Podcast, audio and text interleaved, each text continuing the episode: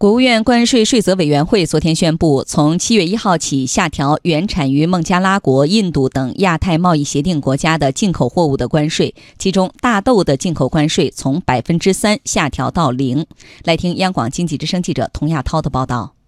国务院关税税则委员会宣布，从七月一号起，对原产于孟加拉国、印度、老挝、韩国。斯里兰卡等亚太贸易协定国家的部分进口货物适用亚太贸易协定第二修正案的协定税率。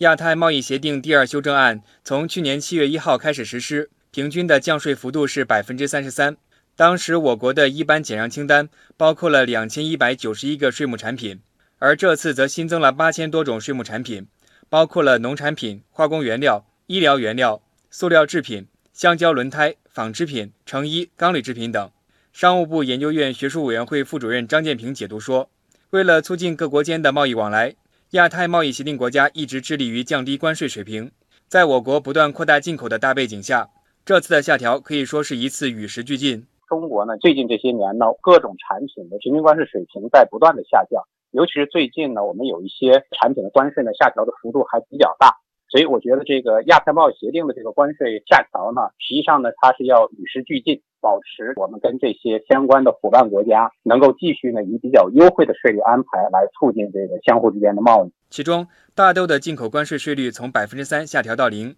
数据显示，今年我国的大豆种植面积预计将达到一点二七亿亩。不过，我国大豆对国际的进口依赖度很高，达到百分之八十五以上。最近，中国也在扩大巴西和俄罗斯等国大豆的进口贸易。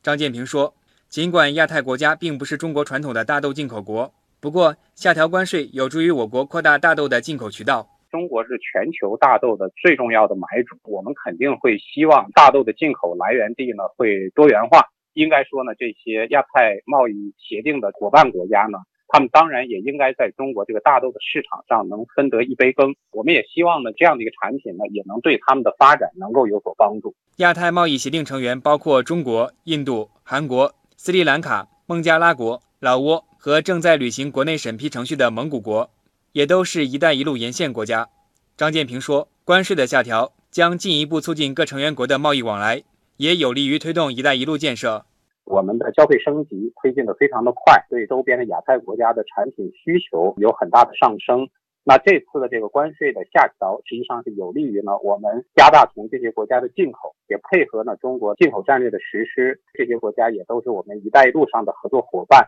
那么对于这些国家的和中国共同发展是有重要的促进作用的。